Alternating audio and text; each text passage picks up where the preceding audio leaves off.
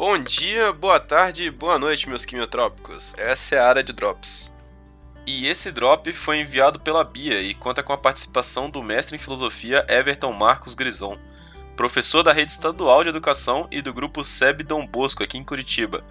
Esse drop fala um pouco sobre a interface da química e a filosofia. Ouve aí. Oi, gente, tudo bem? Então, o drop de hoje vai ser para falar um pouco sobre a filosofia e a química.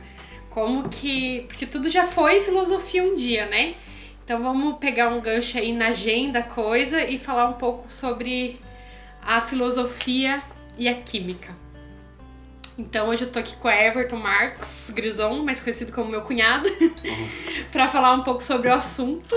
Ele que tem formação na área de filosofia então vamos falar um pouquinho sobre isso hoje. Fala aí, Ever. Bom, vamos lá. Oi, pessoal. É, agradeço a Bia pelo, pelo convite. E a gente vai tratar um pouco sobre algumas relações iniciais entre a química e a filosofia, né? E aí, para estabelecer um pouco essas relações iniciais, a gente vai ter que fazer um transporte um pouco longo, que é ir lá para a Grécia Antiga por volta de 400, 500 é, antes de Cristo, né? É, se nós lembrarmos uma figura bastante importante desse período é o Sócrates e nosso interesse não é no Sócrates, né? Num outro pensador desse período, mas o, o Sócrates, o nome dele vai ser utilizado para separar o pensamento grego antigo, né? Então, o pensamento pré-socrático que vem antes dele, o pensamento socrático que é o período em que ele vive e o pós-socrático que é o período após a morte dele. E nos interessa então pensamento pré-socrático, então o pensamento anterior a, a, a vida né, do, do Sócrates na, na Grécia. E esse período é caracterizado por quê? Por um distanciamento da mitologia, né? Assim, para quem já, já deu uma olhada no que é mitologia, né? então a mitologia explicava as coisas através da submissão a deuses, heróis e seres sobrenaturais. E esses pensadores pré-socráticos, eles vão ser chamados como os primeiros fisicalistas ou até os primeiros naturalistas. E neste período também surgirão os primeiros cientistas, né? então por isso a conexão com a química porque o pensador que vai nos interessar mais, ele é desse período.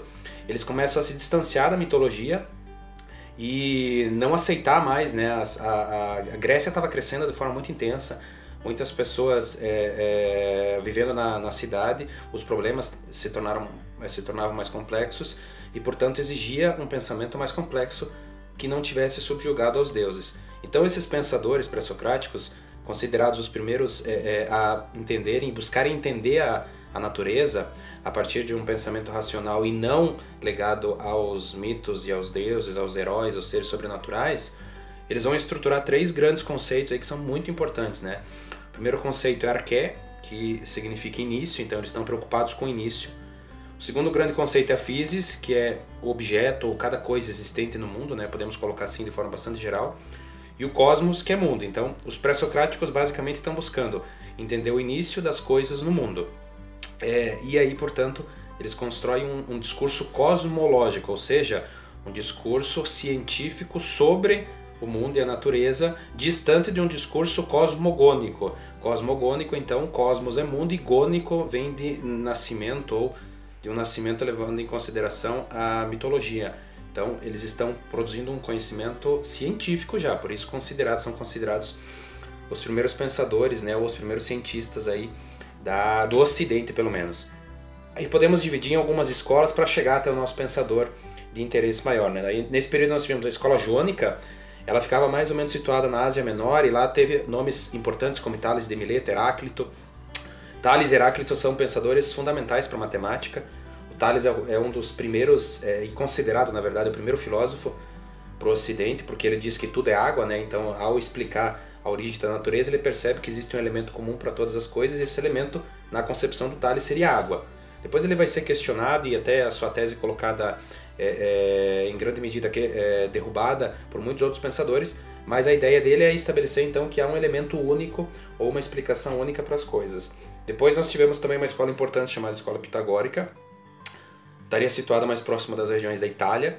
Então aí nós vamos ter o nome famoso, Pitágoras, né, ou ou também o Filolau de Crotona, né? São nomes, aqui eu estou dando alguns exemplos, tem vários outros, mas o Pitágoras é um autor estudado até hoje, né? Na, criador do Teorema de Pitágoras e de uma série de outros de outras coisas importantes para a matemática. O Pitágoras ele fez algumas é, viagens para os países árabes e, portanto, teve conhecimento de uma matemática super elaborada e trouxe essa matemática para a Grécia e acabou desenvolvendo então o teorema que é estudado até hoje é, nas, nas áreas exatas e tem uma importância imensa. Temos uma terceira escola, que é a Escola Eleata, que está situada então também na Grécia, e temos nomes famosos aí como Parmênides e o Zenão.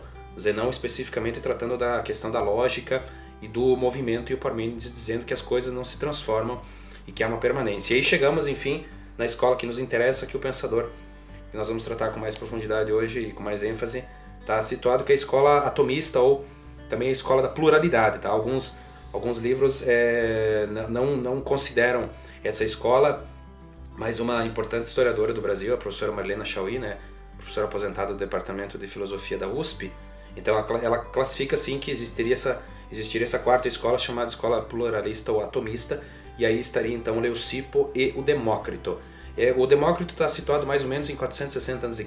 e o Leucipo por volta de 450 a 460. Então as datas aí elas variam um pouco, mas não nos importa que as datas, mas sim que eles têm uma conexão de construção de ideias muito próximas. Infelizmente desse período nós perdemos quase tudo. Então assim nós não temos livros inteiros desses autores. O que nós possuímos são fragmentos, né?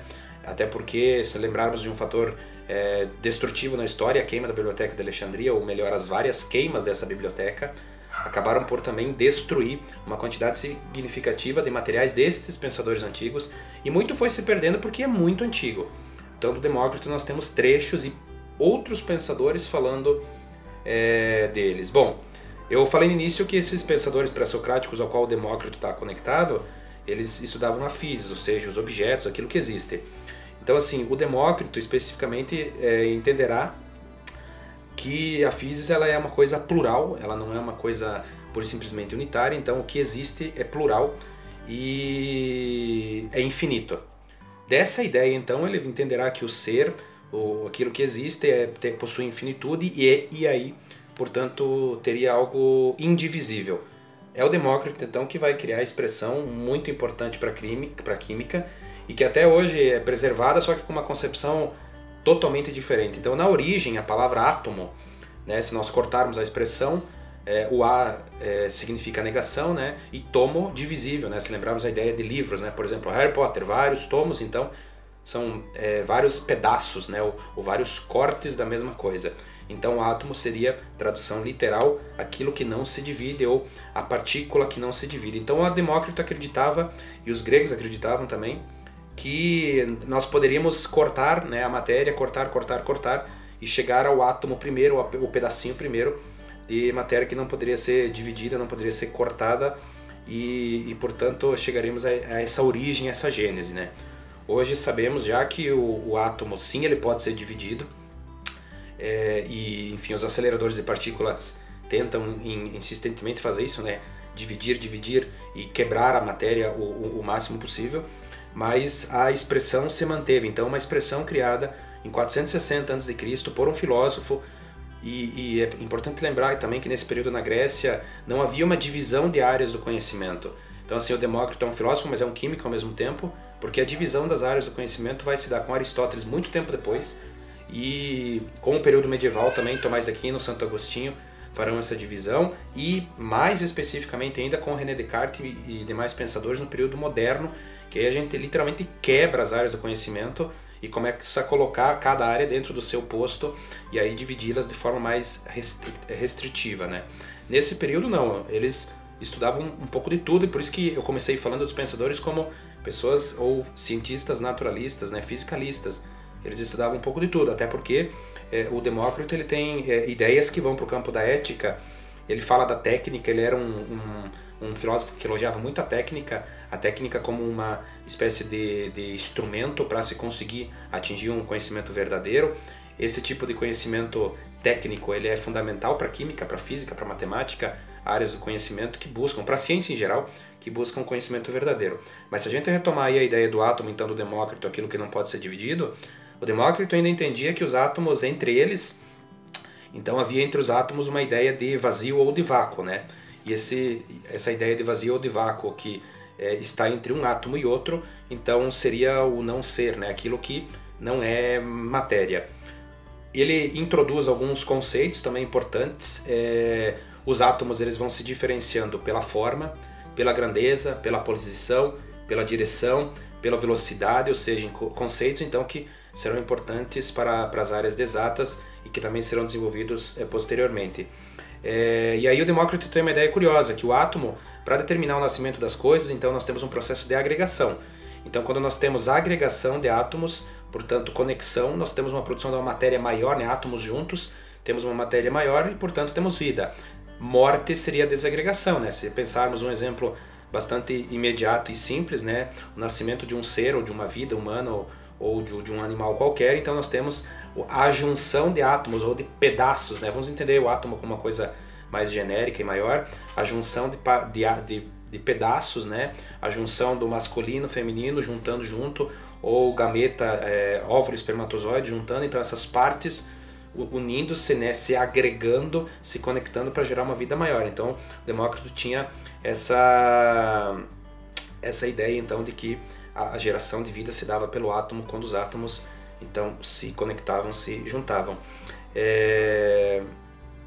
Eles são formas físicas, tá? O Demócrito está se distanciando de forma bastante intensa e, e, forte em relação ao pensamento mitológico. Então ele, o átomo não está subjugado a nada que seja um conhecimento metafísico, ou seja, um conhecimento é, é, teológico ou que envolva forças sobrenaturais. Nada disso. O Demócrito pensa as coisas de uma forma bastante concreta. Então ele é um cientista, é, podemos dizer assim, num sentido bastante puro, né? É, alguns pensadores, né? A professora Marlena Chauí, no seu livro é um livro importante, Introdução à História da Filosofia, que ela fala um pouco do Demócrito, mas tem outros pensadores da história da filosofia que também falam, Giovanni Reale, é, Mário, Mário Santos também fala um pouco do, do, dos pensadores antigos, os originários, né? Alguns até classificam os pré-socráticos como os pensadores originários. É, classifica, então a, a professora Maria Helena classifica o Demócrito como um pensador materialista, ou seja, porque não temos então forças externas tratando dos átomos assim. O, o Demócrito realmente fazia a pesquisa no sentido mais prático dela, que é observar e intervir na natureza, perceber a natureza, né? Então muito do que ele produziu se dava por é, trabalho científico ou assim uma gênese do que nós fazemos hoje. Quer dizer, hoje o cientista está em grande medida no laboratório, não apenas no laboratório, mas a ciência é muito vista com, em conexão com o laboratório e o laboratório do Demócrito era a natureza. Então assim ele estava envolvido na natureza, percebendo como que as coisas se davam, se conectavam, se é, faziam, surgir ou nasciam, como morriam. E portanto aí a sua noção de átomo como aquilo que é, não se divide foi sendo concebida, né? E a história da humanidade acabou mostrando que a história da ciência, melhor, acabou mostrando que o átomo sim é uma partícula que pode ser dividida, né? Mas é curioso entender que uma ideia surgida em 460 a.C., ela persiste e a expressão átomo é, ainda persiste, né?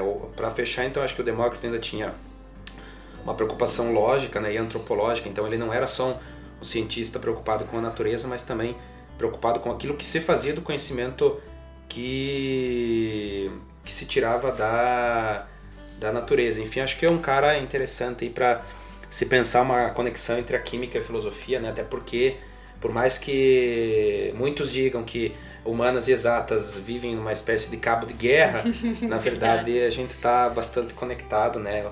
Precisamos uns dos outros aí para que o conhecimento se efetive. É verdade. E eu acho que isso também leva a gente a pensar que ah, antes era tudo uma coisa só e aí foi se dividindo, né? Separou física, química, matemática e tal, mas que a gente tá sempre dentro de uma única coisa, né? Que independente das divisões, é tudo tá interligado, interconectado de alguma forma. Então, legal, obrigada, Ever, pela explanação sobre o querido Demócrito Valeu. e o átomo. E é isso. Valeu.